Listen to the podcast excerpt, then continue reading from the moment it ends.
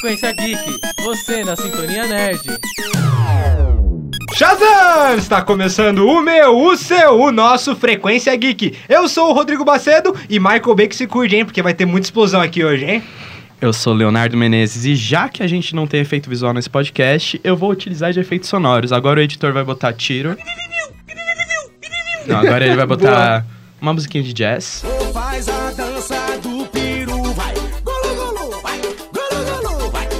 Agora palmas, palmas. Obrigado.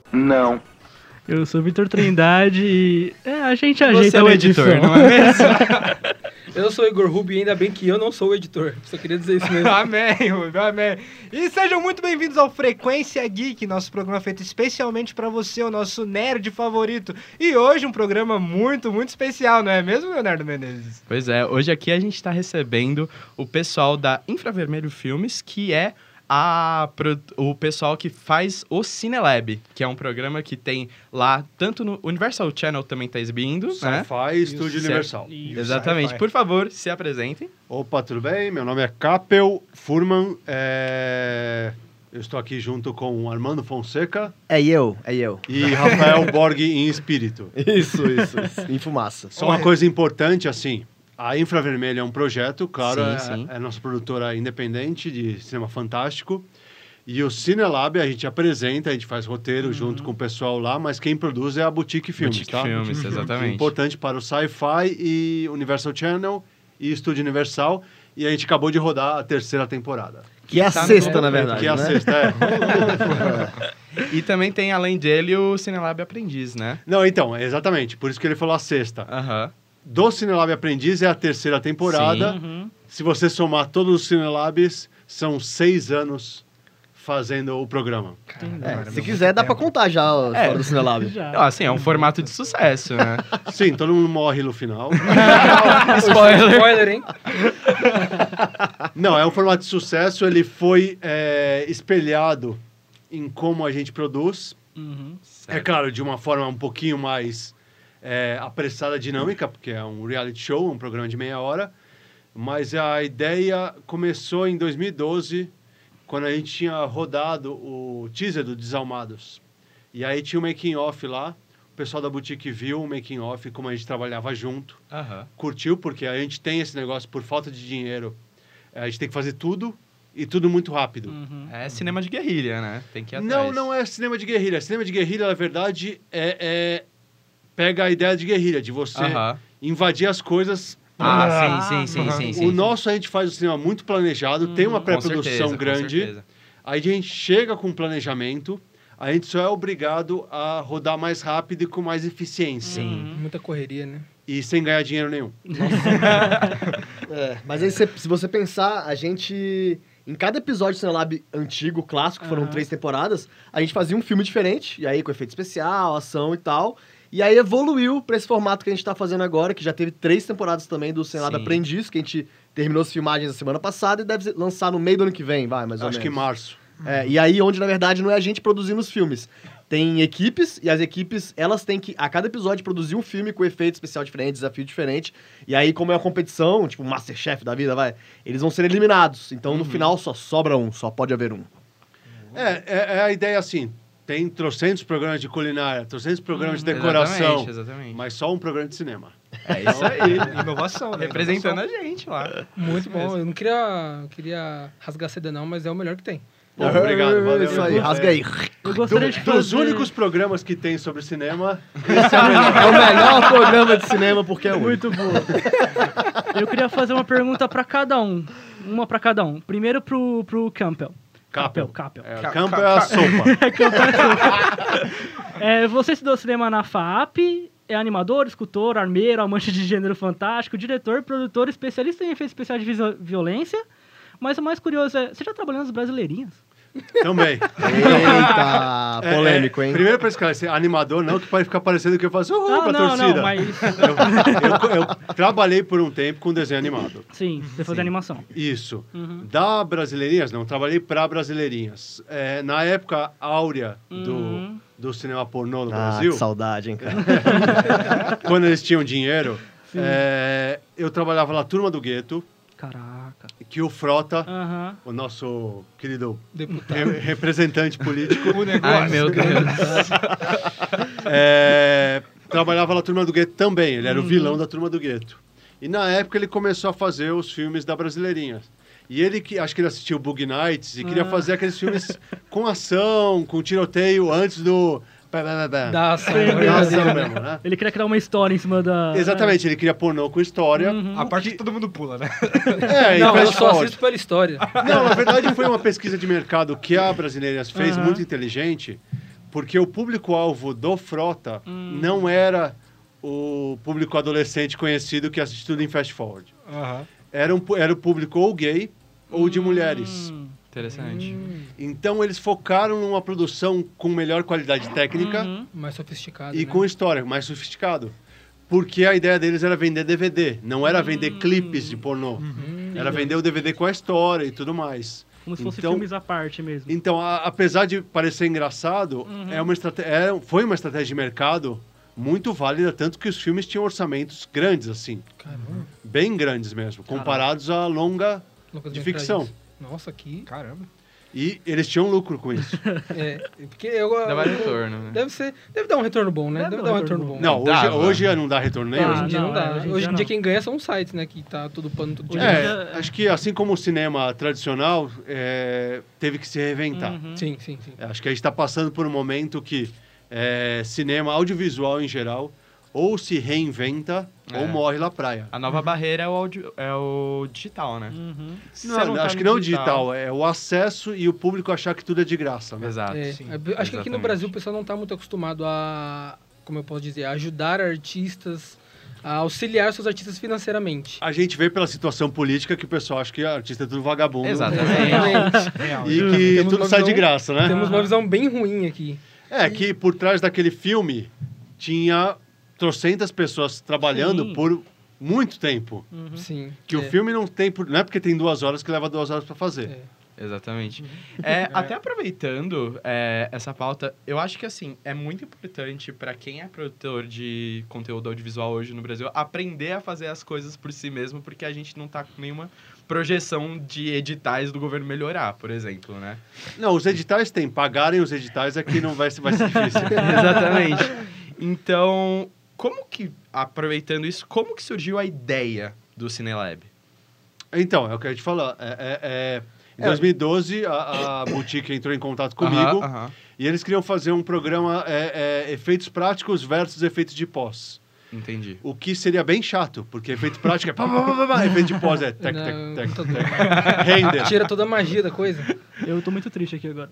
Não, Pobre editor. é, vamos esperar o render passar. Ih, o render deu problema. Ih, deu drop, drop frame, drop frame, cuidado! Acontece muito. Mas aí eles formataram o Celab pra ser uma coisa de entretenimento mesmo, né? Pra sim. no episódio a gente ter desafio, a gente fazer coisas erradas mesmo que não estão planejadas, a gente tinha que ter alguns problemas ali no set. Uhum. Mas o, o Celab foi uma coisa meio que um espelho do que a gente faz, do que a gente produz. Sim. Que a gente tem um roteiro e ir lá e filmar a gente mesmo, saca? então eles queriam mostrar um pouco como é que ia ser isso no set, sabe? E hoje, para uma pessoa que está entrando nesse mercado de efeitos, porque é muito difícil, pra, a gente estuda hoje rádio e TV e a gente meio que não vê assim o mercado muito aberto para pessoas que querem fazer efeitos especiais. Não, né? é que parece assim, ser restrito, sabe? Só antecipando, você não entra pro. é, eu comecei a trabalhar com cinema como platô. Uhum. Você não entra para cinema na, na função que você quer. Sim, Tem- tem que Só exato. pessoas com muito dinheiro fazem assim: vou abrir minha produtora e eu vou ser meu chefe e tudo mais. Mas isso, eu pessoalmente acho errado. Mesmo que você tenha capital para isso, a experiência de você começar no set de baixo, entender como funciona o cinema Sim, sim. e aí escolher a sua função. Porque, ah, eu quero fazer efeitos especiais, aí você aprende tudo sobre, teoricamente, efeitos especiais. Só que na hora de aplica aplicar no set, se você não tiver consciência de como funciona um set de cinema, Exatamente. você não vai exercer nenhuma função. Todo mundo que trabalha nesse mercado é produtor por essência, né? Exato. Não, tem que ser. Eu tenho que entender o que, que o outro faz. Porque cinema é uma arte coletiva. Total. E o meu trabalho só vai funcionar se ele tiver é, é, em, em sincronia com a fotografia, em sincronia com a direção de atores, em sincronia com a direção, com a direção de arte. Como o efeito especial está dentro do departamento de direção de arte. como funciona o departamento de direção de arte. A, a quem eu obedeço, quem eu, Uhum. A quem eu respondo. Quem eu respondo? vai, né? quem vai me dar a decupagem.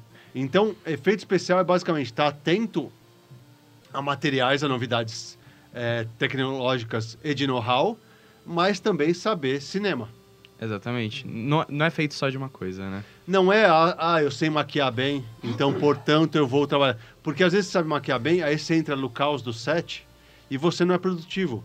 O Cinelab Aprendiz tem disso. Chega a gente com uma qualidade de, de trabalho excelente, mas na pressão do set é, não consegue entregar o trabalho. Sim, sim. É, mas assim, acho que a melhor forma da pessoa aprender a fazer efeito especial, por exemplo, é ela ir fazendo. Sim. Ela não vai ter o momento ideal, não vai ter o filme perfeito, não vai ter orçamento ideal. Então, cara, vai fazendo. Seu primeiro filme vai ficar uma bosta, seu segundo vai ficar uma bosta. O nosso décimo filme é uma bosta. Sacou? Então vai fazendo. Quanto mais você fizer, mais você sabe, saca? Não fica esperando o momento perfeito pra Sim. fazer efeito Não, especial. Vai fazer. Tem isso, eu co- concordo. Assim, quando eu comecei, cinema era, é, em sua maioria, Rolando uma selfie. película e o mini DV não era nem considerado cinema. Então, as chances de eu conseguir exercitar qualquer função no set eram bem limitadas, tecnologicamente, inclusive. Hoje em dia, não. Hoje em dia, você tem câmeras de celulares que são tão boas quanto. Não fala, tô falando assim, ah, vai competir no Oscar. Não, não. Mas você consegue entregar um trabalho decente, assistível. Aham. Então, praticar é a melhor forma para qualquer função no audiovisual em geral. Aliás, artes em geral. Se você não praticar, você não melhora. É. Certíssimo. Me- Mesmo porque, cara, se você fizer um filme com um celular e você não ficar falando que foi de celular, ele vai É. passar num festival junto com os Sim. outros filmes que foram feitos com uma Red, tá Ainda ligado? Mas hoje em dia que a qualidade é bem próxima. É, mano. Você tem que fazer e mandar. Os, os filmes que a gente faz, muitos filmes que a gente fez, Uhum. foram pra festival e passaram na mesma sessão de filmes milionários. E a gente não fica lá discutindo qual orçamento que a gente teve pro nosso Uhum. filme. A gente só fala, beleza, a qualidade de imagem tá aí, o visual tá aí, assiste aí, saca? É isso. Não fica se explicando também. É, Faz os filmes. O que a gente tem, talvez, é que o público em geral, é, mesmo leigo, é, adquiriu um senso crítico é, pelo padrão dos filmes que chegam no... A gente é muito americanizado com, Com tudo. certeza. Sim, é verdade. Então, o padrão de comparação acaba sendo inerentemente o americano. Com certeza. Não tem como competir com um filme de 400 milhões de dólares. É um pouquinho difícil. Mas eu acho que assim, se mudar esse paradigma, se a gente estabelecer cinema como um geral e não é só Disney, Uhum. Sim, sim. o pessoal consegue ter um senso crítico um pouquinho além do que eles estão vendo na tela puramente de história, de construção narrativa, identidade visual. Uhum. Tudo isso é importante. Mas a gente não pode se limitar a só. Eu conheço só esse tipo de cinema, então tudo que sai fora disso é, é- não é cinema. A, a gente tá- a gente tem um problema sério de expectativa muito grande. A pessoa sai de casa com uma expectativa, e se o filme não corresponde a essa expectativa. Ela acha que o filme é ruim. É, exatamente, não é ela, é o filme. Exatamente. Inclusive, é, inclusive, eu até fui assistir esse final de semana, eu fui assistir um filme, é Midsommar, o nome do filme. Uhum. É um filme muito diferente, assim, do que eu, do que eu tô acostu- acostumado a assistir, por exemplo, hoje em dia. Porque a gente tá tão acostumado a assistir blockbuster, realmente, a assistir esses, essas grandes franquias, que às vezes um filme independente ou um filme com um orçamento, orçamento menor. menor. acaba passando até despercebido. Ou, e o filme não, não quer dizer que ele seja ruim ou que ele.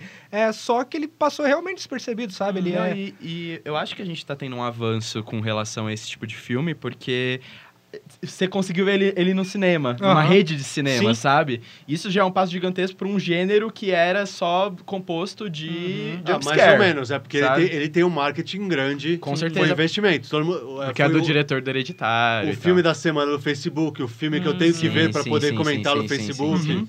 essas coisas. Você vai num festival de cinema como Fantaspoa, que tem cento e poucos longas, que você nunca vai ver em mais lugar nenhum. Total. Você só vai ver lá. Então, né? A, é, a gente é, é, acha que o filme, que o cinema existe é aquele que a gente conhece. Só que além do que a gente conhece, existe muita Nossa, coisa. um universo. A gente tá na ponta do iceberg falando de. E que as pessoas- questão, né? É que as pessoas não usam a internet, elas usam a internet muito bem para ver os filmes da Brasileirinhas Uhum. Sim. e conhecer tudo sobre as Muito variedades. bem não, né? De forma ilegal, assim, mas a gente não entra nesse assunto. Denúncia! Mas a, a questão é que, assim, ao invés de usar a internet para ter acesso a esse material que há 15 anos atrás você não ia conseguir ver. Sim. É verdade, é verdade. É, é, aproveita que você tem essa porta, é, esquece suas expectativas de querer ver filme da Marvel em qualquer lugar E se surpreenda. É e se surpreenda. Ou, tipo, mesmo que você tenha uma decepção, conheça algo novo, né? Uhum. Sim, sim. Ganha uma experiência diferente.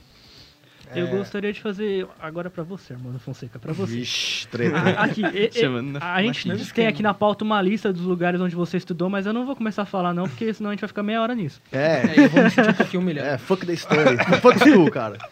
Aí você fez filmes como... Você foi diretor, né?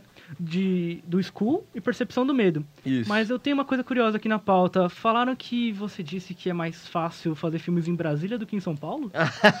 Ih, aí, polêmica. Se for comparar duas cidades. Realmente, mas não é que é Brasília muito fácil de fazer filme. Na verdade, São Paulo É é muito muito, difícil, difícil. de fazer filme. Porque assim, imagina que você vai fazer um filme que você precisa fazer uma cena numa padaria. Ah, E aí você tem que chegar com o ator e com a equipe, conversar com o dono da padaria pra filmar e tal. Mesmo que seja com antecedência, aqui em São Paulo, os caras estão te açoitando. Falam, ó, sai daqui, quero ninguém me atrapalhando. Aqui em São Paulo ninguém quer ajudar em nada. é mesmo. Fora daqui, pode ser até no interior, cara. Você vai 100 km pra dentro aqui, qualquer cidade menor, a gente consegue, lá em Bragança, a gente fez filme em Bragança e tal. Cara, com Cubatão, a gente consegue chegar e conversar e as pessoas estão muito abertas. Fala, cara, a vem, cara. vem, aí, vem filmar só- com a gente. Deixa dormir. É que é bom esclarecer que um set de cinema é muito incômodo para qualquer coisa à sua volta. Isso, é Onde o verdade. cinema pisa, não cresce grama. É. Então as pessoas têm gente é disposição diabo para verde. É, então as pessoas, na verdade, assim, fora de São Paulo, elas parecem mais empolgadas em te ajudar a fazer um filme do que aqui. Aqui o pessoal tá só pensando, não, não, não, vou perder cliente, não vai É. dar, não vai dar. Porque a É galera é tempo muito de individualista, dinheiro, né? Não, não é individualista. É que São Paulo É que é, tempo É, e é, espaço não é dinheiro. Uhum. Exatamente, aqui Não, é tudo e, muito corrido. e pra né? gente realizar uma produção, a É gente difícil. precisa meio que parar o espaço. Exato, E São não Paulo tem- não não para. tem como não parar. para. É, não dá pra você E mobilizar. aí você fala assim, ah, mas o CT vai cobrar para eu para fechar essa rua. Claro, você, você fecha uma rua de São Paulo, O trânsito, ó. você causa um caos. Já é um caos naturalmente, né? É, então. Pra você ter noção da diferença, a gente tava fazendo a cena do último longo que a gente tava gravando, que quem dirigiu foi o André Sigvalt, né? O Smoke Master. E aí a gente é, fez um pagamento lá na SP Cine, que ele, assim, teoricamente eles têm um acordo com a prefeitura que eles reservam as locações e tal. Aham. Fez o pagamento, reservou locação, a gente foi filmado durante dois dias numa praça. Chegamos na praça, no primeiro, na primeira hora que a gente tava lá, encosta um caminhão da prefeitura e fala, ah, a gente vai começar a podar as árvores aqui. Meu Deus. E aí, tipo, ah, como assim, cara? A gente vai filmar, não, Não a vai. Aí vai podar, eu, aí a gente, não, mas a gente reservou na prefeitura. Eles, não, não, não, olha aqui, ó, meu- no meu caderno aqui, ó, tá falando que eu vou podar a árvore aqui hoje. Então foi uma briga, a gente ficou, tipo, algumas horas resolvendo isso pra poder filmar. Mas, senhor, me dá pelo Sacou? menos meia diária. É foda, Imagina, a gente perder meia diária ou uma hora numa set é um absurdo. É. E aí, comparando, em Brasília, por exemplo, a gente tava rodando uma cena do Percepção lá, que era na frente da- da- do Congresso, ali na esplanada, o carro descia várias vezes a ladeira e voltava, e a gente reposicionava a câmera pra pegar vários ângulos, né? E aí eu tava dirigindo o carro, porque era um Fusca velho lá da, da minha avó, que morreu, aí ficou na família, e eu fui usar no, no filme, né? Outro aproveitamento. E aí eu tava andando na rua, e aí parou um, um carro de polícia, me parou no Fusca. Eu falei, caraca, fudeu. Porque eu tava sem documento, porque o carro não tinha documento. Aham. Eu tinha colocado uma placa velha daquelas amarelas dos anos 90 no carro, então não era a placa de verdade. Tava com o vidro de trás do, do carro, tava quebrado, porque a gente fez uma cena que o cara quebrava o vidro pra poder sair do carro. Eu falei, pronto, vou, vou preso É. aqui agora. Vai aprender o carro, vou ficar sem fazer o filme. Acabou o filme, acabou o filme. Só que aí a polícia me parou, perguntou: o que, que você tá fazendo? Eu falei: ah, a gente tá rodando ali um filme, é da faculdade. Sempre tem que ter essa ideia da faculdade, tá? Essa é a dica. Sempre fala que é um filme de faculdade. Ele é mesmo? Por que, que tá acontecendo? Eu falei, Não, tô filmando com o carro da minha avó, que não sei o que. Ele é mesmo, é? Então tá. Posso tirar uma foto? Eu falei, ah, como assim? Ele, Ah, beleza. ah, deixa eu tirar uma foto. Aí desceu os quatro policial do carro com a arma na mão, pararam do lado do Fusca, me deram o celular e eu tirei uma foto. Tuc, deles. Eles, ah, obrigado, pô, boa sorte aí no filme de vocês. Ah, pô, obrigado, valeu demais pelo Ah, apoio. me- menos mal, né? É, então, pra você ver, cara, eu acho que se fosse aqui em São Paulo, você não ia ter apoio nenhum, nem da polícia, nem da prefeitura, nem nada. Os caras iam te barrar e acabou seu filme, sacou? Então é isso, é tentar Entendeu. rodar no interior. É. mais barato e é mais fácil. É, mas por outro lado tem que levar todo mundo, né? É, É. essa é a parte onde aperta o E dar comida pras pessoas, que é Uhum. importante alimentar. Por isso que a gente se prepara bem na pré-produção, senão a gente não consegue rodar filme nenhum, De cara. A gente não tem grana. É, é, aliás, uma das coisas que a gente vê pouco aqui, né? Que pré- pré-produção aqui é muito desgastada, né? O Não, é pessoal que só vai e faz. Tecnicamente custa dinheiro. Sim. com então você tem uma equipe lá para produção. Só que o que a gente faz é, é, é uma equipe muito reduzida. Uhum. Então, por mais que a, a, a equipe até aumente na hora de rodar, mas a equipe de pré-produção é limitada ao essencial e é mais objetiva. Então, você, se você ficar enrolando, realmente vai ficando, vai acumulando, vai gastando dinheiro. Então, você tem que ser objetivo, você tem que ser, é, é, ter certeza do que você quer e, principalmente, chega no set para rodar, não é para ficar pensando o que, que você vai fazer na hora, é para fazer. Então, qualquer segundo vale dinheiro. É, é, mesmo na pré-produção. Então, ah, a gente às vezes gasta tempo para fazer reunião. O pessoal de cinema adora fazer reunião, por alguma razão. e aí todo mundo esquece que foi discutido na reunião. Você gasta nove horas decupando, fazendo análise técnica do seu roteiro. Chega na hora de rodar, todo mundo esqueceu. Ou tem alguma ideia nova que surge ali Isso na quando É, não, então. não mudam totalmente o roteiro na hora. A gente não tem esse luxo. Então, É, custa dinheiro. É, quando você tem dinheiro, você pode, ah, vou pensar agora numa nova cena. Beleza, você- tem dinheiro para isso. A gente tem que ser mais objetivo.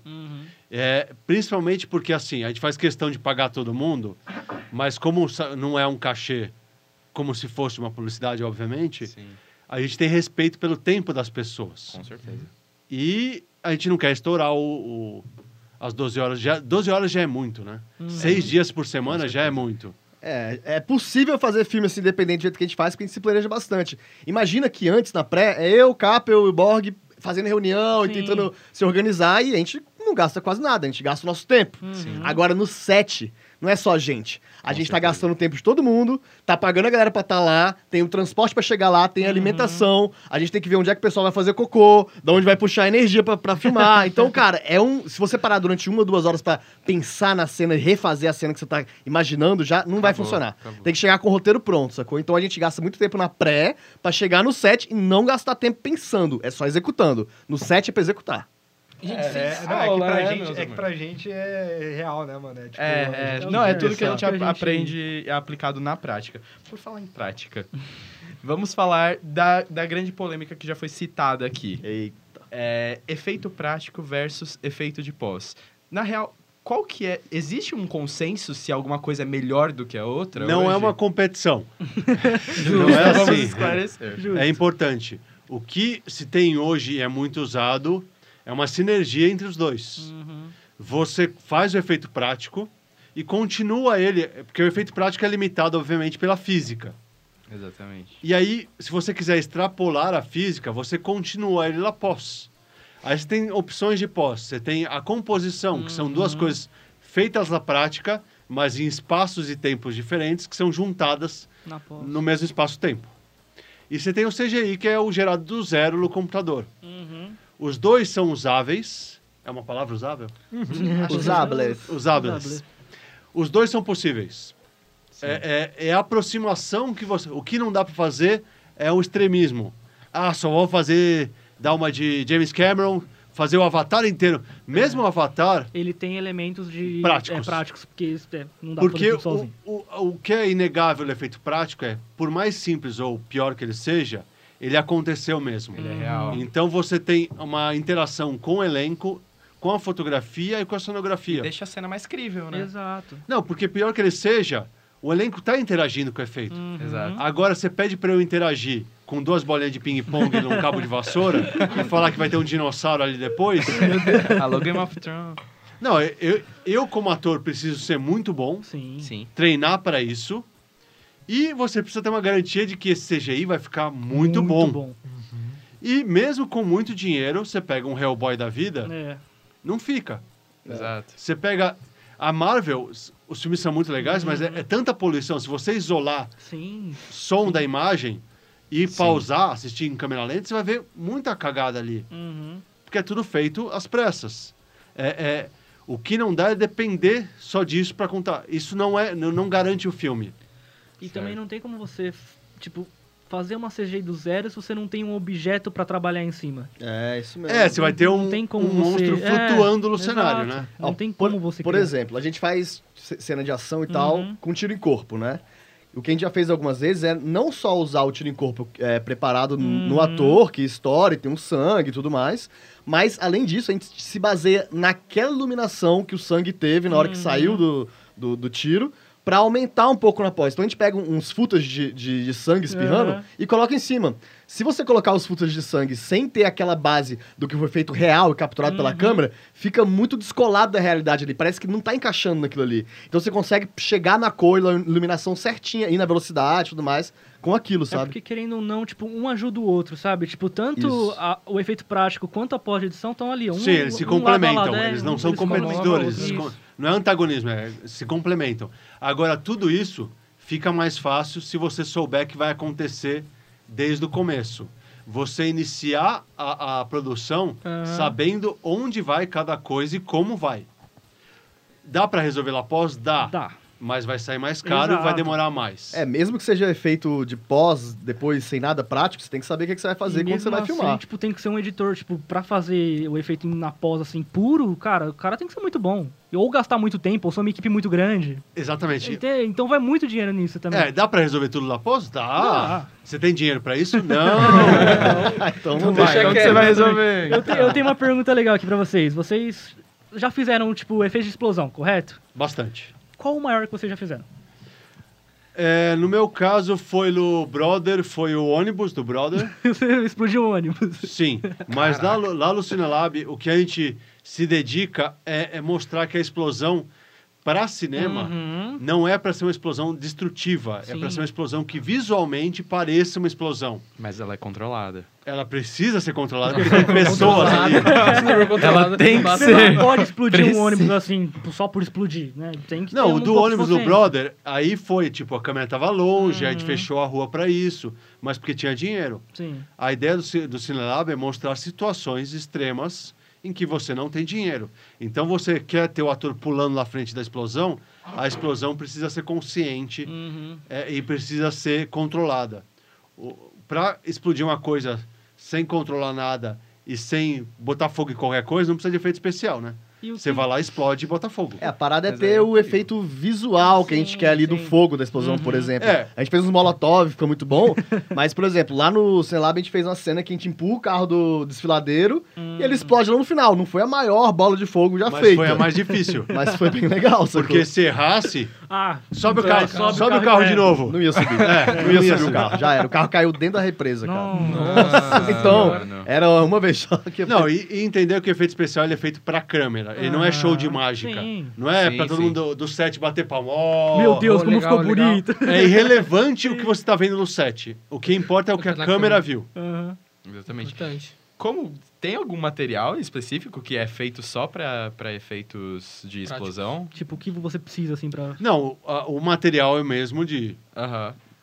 combustível e comburente, Aham. só que você usa ele de forma diferente. Entendi. É igual a pólvora. A pólvora, você colocar sob pressão dentro de uma cápsula de latão, colocar uma peça de chumbo lá frente, ela vira uma bala.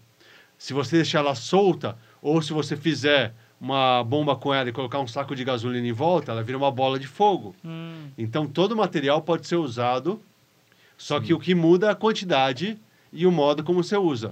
Uhum. Mas é que tá. O que é importante em pirotecnia, e é bem importante ressaltar isso, pouco conhecimento é pior que nenhum conhecimento. Não é porque você aprendeu a estourar uma lata de Nescau que você tem que fazer? que você vai fazer uma bola de fogo no filme. Então é, é legal aprender, conhecer bem. É, ho- hoje o Capel é, prepara umas bombas de explosão que são até seguras, né? Porque tem um mecanismo que tem um cilindro que estoura dentro do cilindro e pelo buraco sai o gás. E o gás que pega fogo, na verdade. Então não tem partícula voando pra lado nenhum. Entendeu? É só o calor do, do gás mesmo, né? Teve ele um é de- muito teve um rápido. de vocês que uma vez perdeu a sobrancelha, não teve? Não, eu, eu já perdi a sobrancelha. Nunca mais voltou, cara. Nunca mais voltou. Então, você que tá nos ouvindo aí já viu, né? Não faça isso em casa, ó. Não faço amor de Deus. Acontece assim. Ou aprenda antes, mas aprenda muito bem.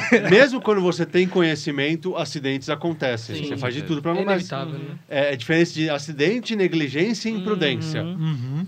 A- A gente não quer negligência e imprudência. Acidente não tem como saber quando vai acontecer. Exato. Mas negligência e imprudência você tem como evitar. Vocês acham, isso aqui é uma pergunta mais pessoal, não tá na pauta, tá aqui, é uma coisa que eu pensei. Olha, fugindo Vocês do acham que- roteiro.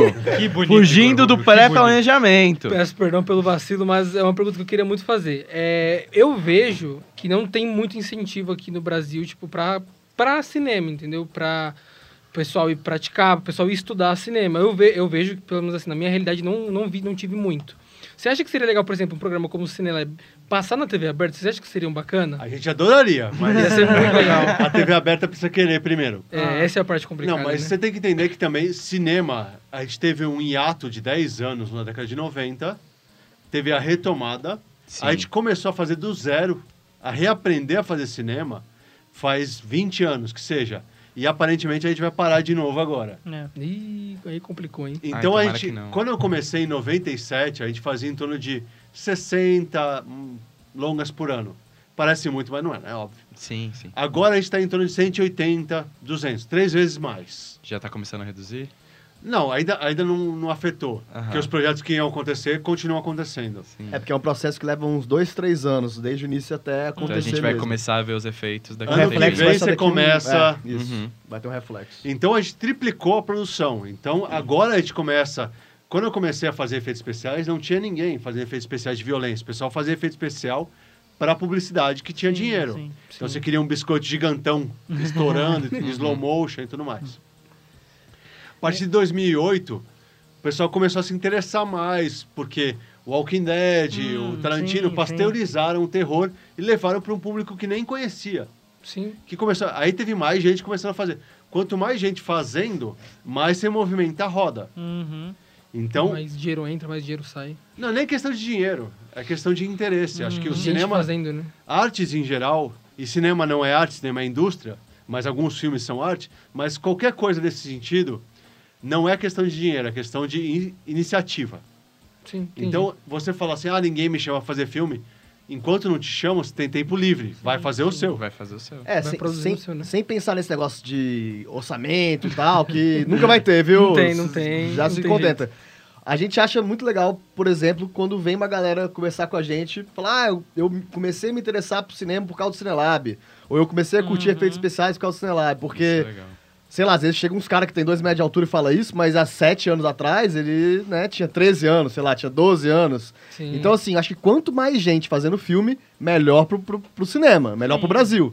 Saca? Então tem que dá muito uma essa... indústria ativa, É, tipo, tem que ter- bastante filme, Qu- né? Quanto mais gente fazendo, melhor, cara. É, dá muita satisfação ver uma galera que fica empolgada em fazer porque tá vendo o Cinelab. Uhum. Não é, ah, se vira aí, cada um faz Não. o teu. Não, faz aí, cara, e manda e é ver. importante ressaltar, não, o filme não precisa ser bom, é a prática. A gente estava falando com os argentinos é, lá no Fantasporra. E aí a gente perguntou, por que o cinema argentino é... Tudo bem, não todo cinema, não generalizando, mas o cinema argentino é melhor do que o nosso cinema. Uhum. Aí eles falaram assim, porque a gente pratica muito.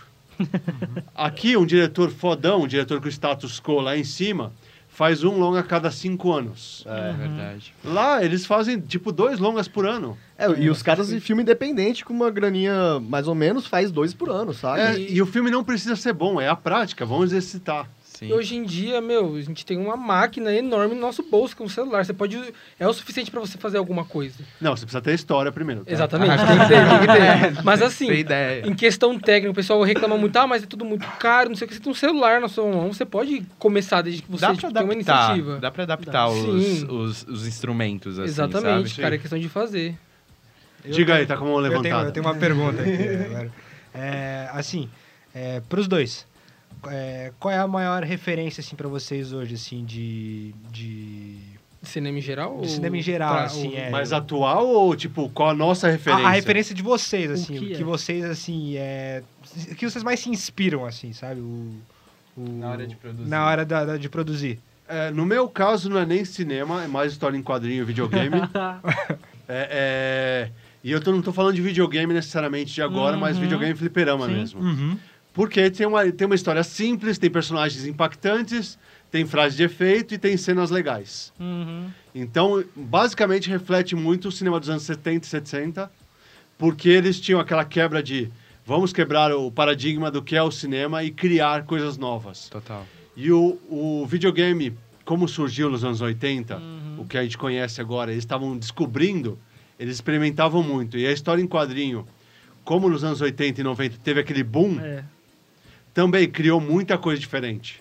Então, para mim, é- é a referência de cinema é criar coisa diferente. Eu não quero necessariamente fazer sucesso, eu não quero, eu não quero ter um filme é, hit, eu não quero fazer blockbuster.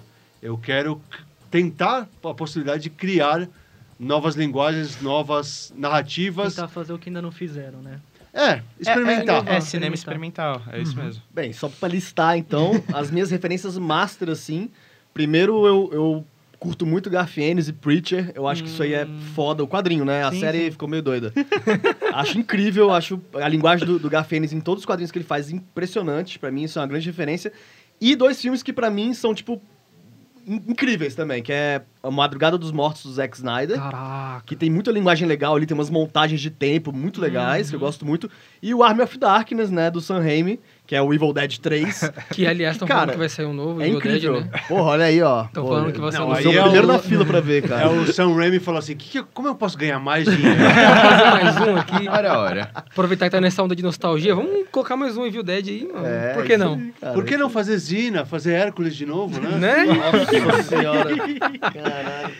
É, eu vou fazer uma pergunta aqui, que senão o nosso pauteiro Vitor Giovanni vai, vai pirar se eu não fizer essa pergunta, mas eu não sei realmente o que é, então vai ser uma pergunta real para eu aprender. O que é senso comum cinematográfico? Senso comum cinematográfico, eu acho que é você não enfiar 110 220. ok, é um senso comum, acho que humano. Eu acho que. Bem explicativo. É. É porque às vezes no set a gente. A gente talvez vai encontrar pessoas que não estão muito acostumadas com o set, então elas não estão acostumadas com o ritmo do set. E acaba fazendo umas cagadinhas dessa aí de estourar um transformador, que inicialmente não ia custar nada, mas você tem que pagar e custa 5 mil reais. Sabe esse tipo de coisa? Que a- acaba com o seu filme? Entendeu? Acaba o seu É, dia, tipo- acaba o seu mês. Aí sai tropeçando em refletor, essas coisas. É, é, senso comum, na verdade, não é cinematográfico, é da vida. Prestar Sim, atenção. sim, sim. É que o, o cinema, como ele é uma, um trabalho coletivo, você é obrigado, todo mundo deveria ser assim no dia a dia, a prestar atenção no próximo. Principalmente aqui em São Paulo. É, então, ter consciência de que você não é um indivíduo ali, você faz parte de um coletivo. Sim, com certeza. Então, respeita ao próximo, basicamente é isso. Eu, eu queria fazer uma pergunta que eu, eu assisti algumas coisas do Cinelab já na vida, né? E, cara, como é que vocês fazem aquelas máscaras de monstro, aquelas coisas, tipo... Como vocês fazem pra montar isso? É, aquela, é aquelas, cara. É, isso, aquelas. Isso é, o, é um material que chama silicone platinum. Hum, que é um material caro, mas que você ganha muito tempo com ele. Então, é, basicamente, é tirar a molde da pessoa que vai usar a máscara, esculpir a máscara sobre esse rosto, uhum. e aí você faz a máscara como se fosse uma luva. Então, ela, o silicone plati- platino ele é bem elástico. Uhum. Então, quando a pessoa veste a máscara, ela meio que gruda no rosto e, re- e passa alguns movimentos do rosto para a máscara. Ah, Então, ao invés de fazer próteses que você grudaria várias peças, é, você veste uma máscara só, faz zup, Tem que lambuzar a cabeça da pessoa de gel, e aí você bota o capuz, né? É, é claustrofóbico, não é agradável, mas é um negócio que há uns tempos atrás teve um cara que foi ah, roubar um banco ou sair da cadeia com uma máscara dessa, né? Caramba. Foi, foi. Acho que era o cara que tava É. fugindo, tava fugindo da cadeia. Gente, que loucura. E, tipo, fica muito legal, fica bem real o negócio, cara. É, é muito da hora. É um material que ele, ele é caro aqui no Brasil, principalmente. Você tem uma ideia, o látex custa 35 reais o litro. O silicone platino ele é vendido no Brasil, o kit de 1.8, né? Porque ele é A mais B que vira um C, Uhum. então 900, 900, Sim. 2 litros, vai. Ele custa 600 reais. Caraca. Nossa senhora. Então ele custa mais que 10 vezes. Sim. Sim. Mas você ganha um tempo no set por causa disso. Uhum. Então, às vezes, compensa você gastar um pouquinho mais na pré-produção e ganhar tempo de set. Sim. Bom, consenso geral hoje, senso comum cinematográfico, podcastal desse programa é que pré-produção importa muito. Importa bastante. Pra É. gente... Aquela, aquela falácia do uma ideia na cabeça e uma câmera na mão não funciona, tá? Não funciona, não, funciona, Não tem que planejar, gente. Tem que Pra gente finalizar, eu queria fazer uma pergunta, mais um, um jabá mesmo. Se vocês têm alguns projetos pessoais, se vocês têm bandas, se vocês têm... Eu Ah, tô- a, mi- a minha ideia é me aposentar na Grécia. Vocês estão dando palestra? Sim, a gente vai dar palestra agora lá na Horror Expo, Legal. É, que é semana que vem, eu não sei quando vai passar isso, mas se for antes do dia 18, 19 e 20 de outubro, Vai ser. é, a gente vai dar palestra no dia 18 e 20 na Horror Expo. Legal, bacana.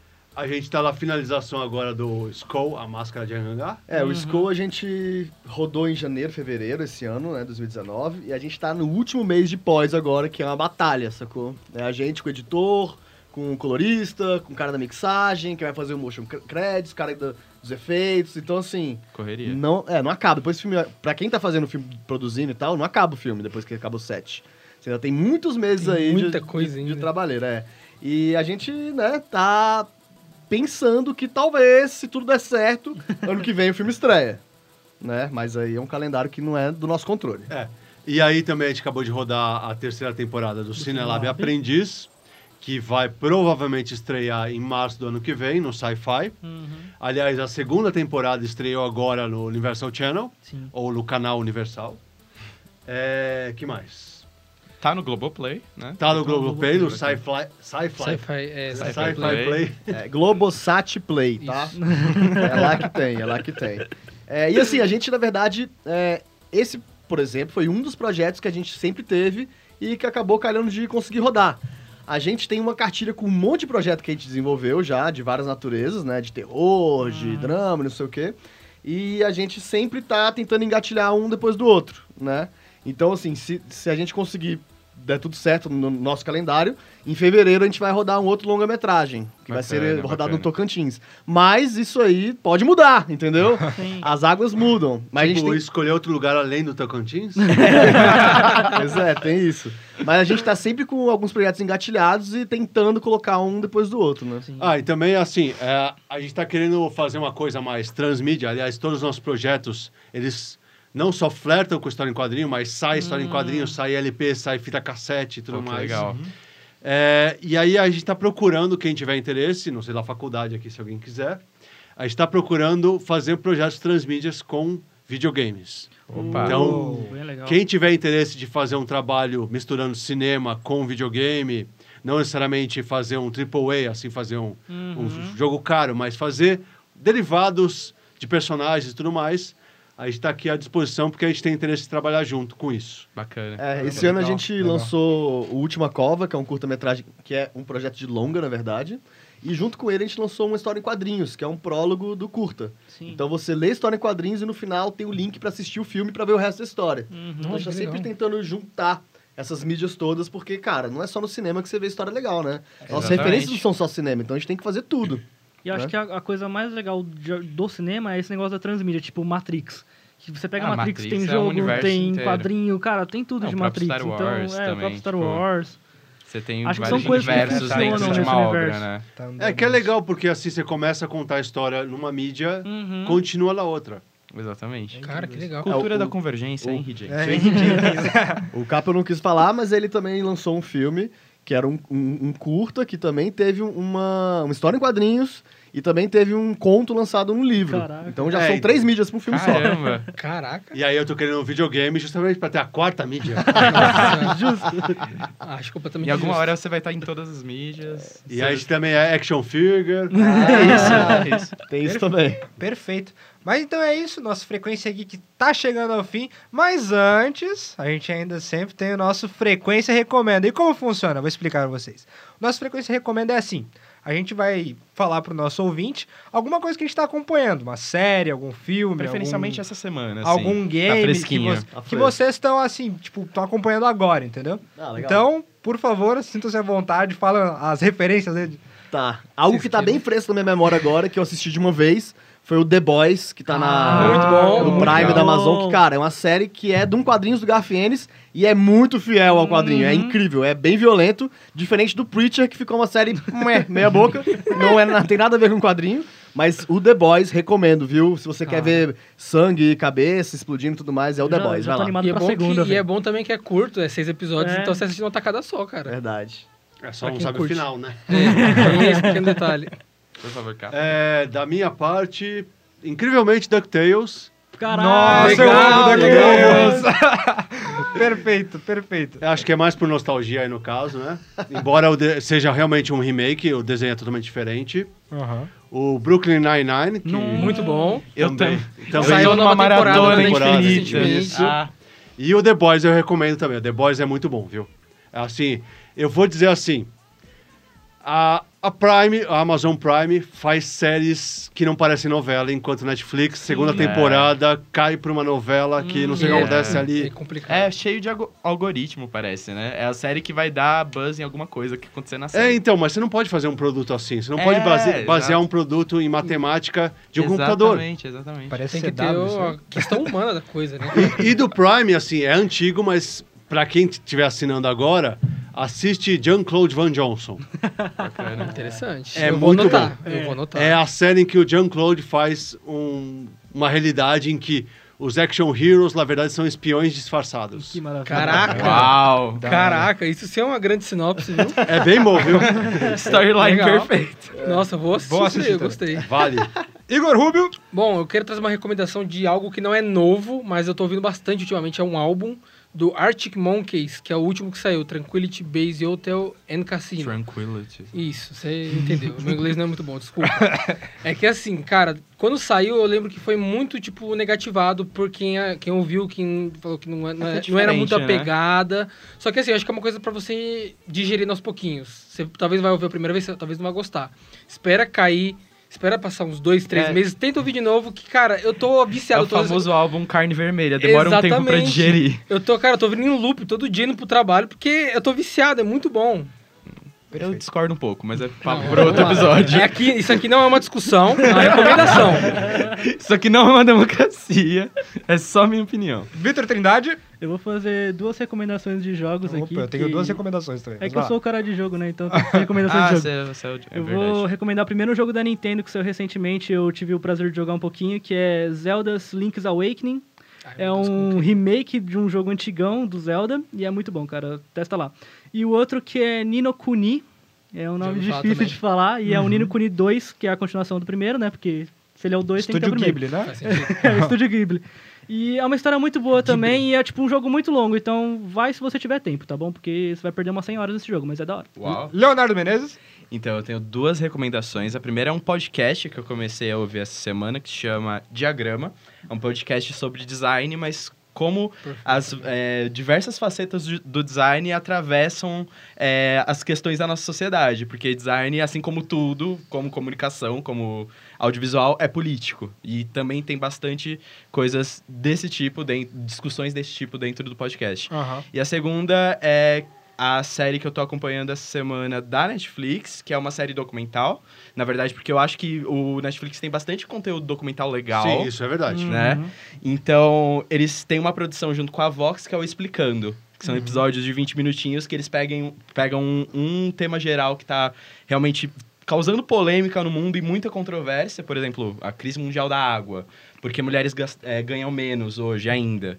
Porque é, o ponto de exclamação, de onde surgiu. Então, eles vão pegando esses assuntos e eles fazem um grande apanhado é, com especialistas das áreas falando sobre esses assuntos. Então, explicando, lançou a segunda temporada, lançou também a série Explicando a Mente, que é só questões É bem boa, eu assisti essa. E, Achei que era o Abstract. Assim, O Abstract é o, o tema, o tema de abertura pra mim é maravilhoso. Uhum. Eu, eu gosto muito e quem foi o compositor, eu acho que Merece um Perfeito. beijo. acertou na música. Eu tenho duas recomendações também. A primeira é uma série já ma- mais antiga, tem na Amazon, que é o The Office.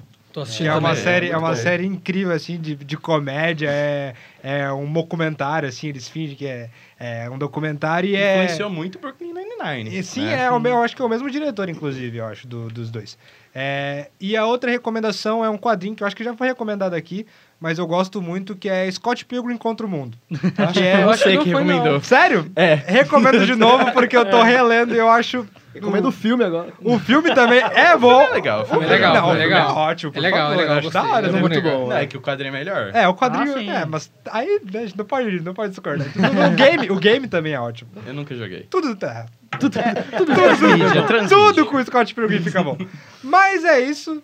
É, eu gostaria de agradecer mais uma vez a presença dos dois. Prazer. De verdade, sério, demais. Só muito chamar obrigado. fala aí. Muito obrigado. Sintam-se em casa sempre que vierem aqui. Estão convidados a virem mais vezes pro Frequência. Exatamente, vamos conversar sobre outras coisas. E, Vitor Trindade, onde a galera pode nos acompanhar? Cara, acompanha a gente lá no Spotify, no Google Podcasts, no Pocket Casts E dá uma passadinha lá no Anchor, que também no Anchor tem todas as plataformas todas as onde está disponível. Segue a gente no Facebook, arroba Frequência Geek. A gente no Instagram também, arroba Frequência Geek. E logo, logo no Twitter, E hein? logo, logo no Twitter. E passa lá seu Eu feedback só nós, ver quem tá vai ficar bom? tweetando. Ah, adivinha.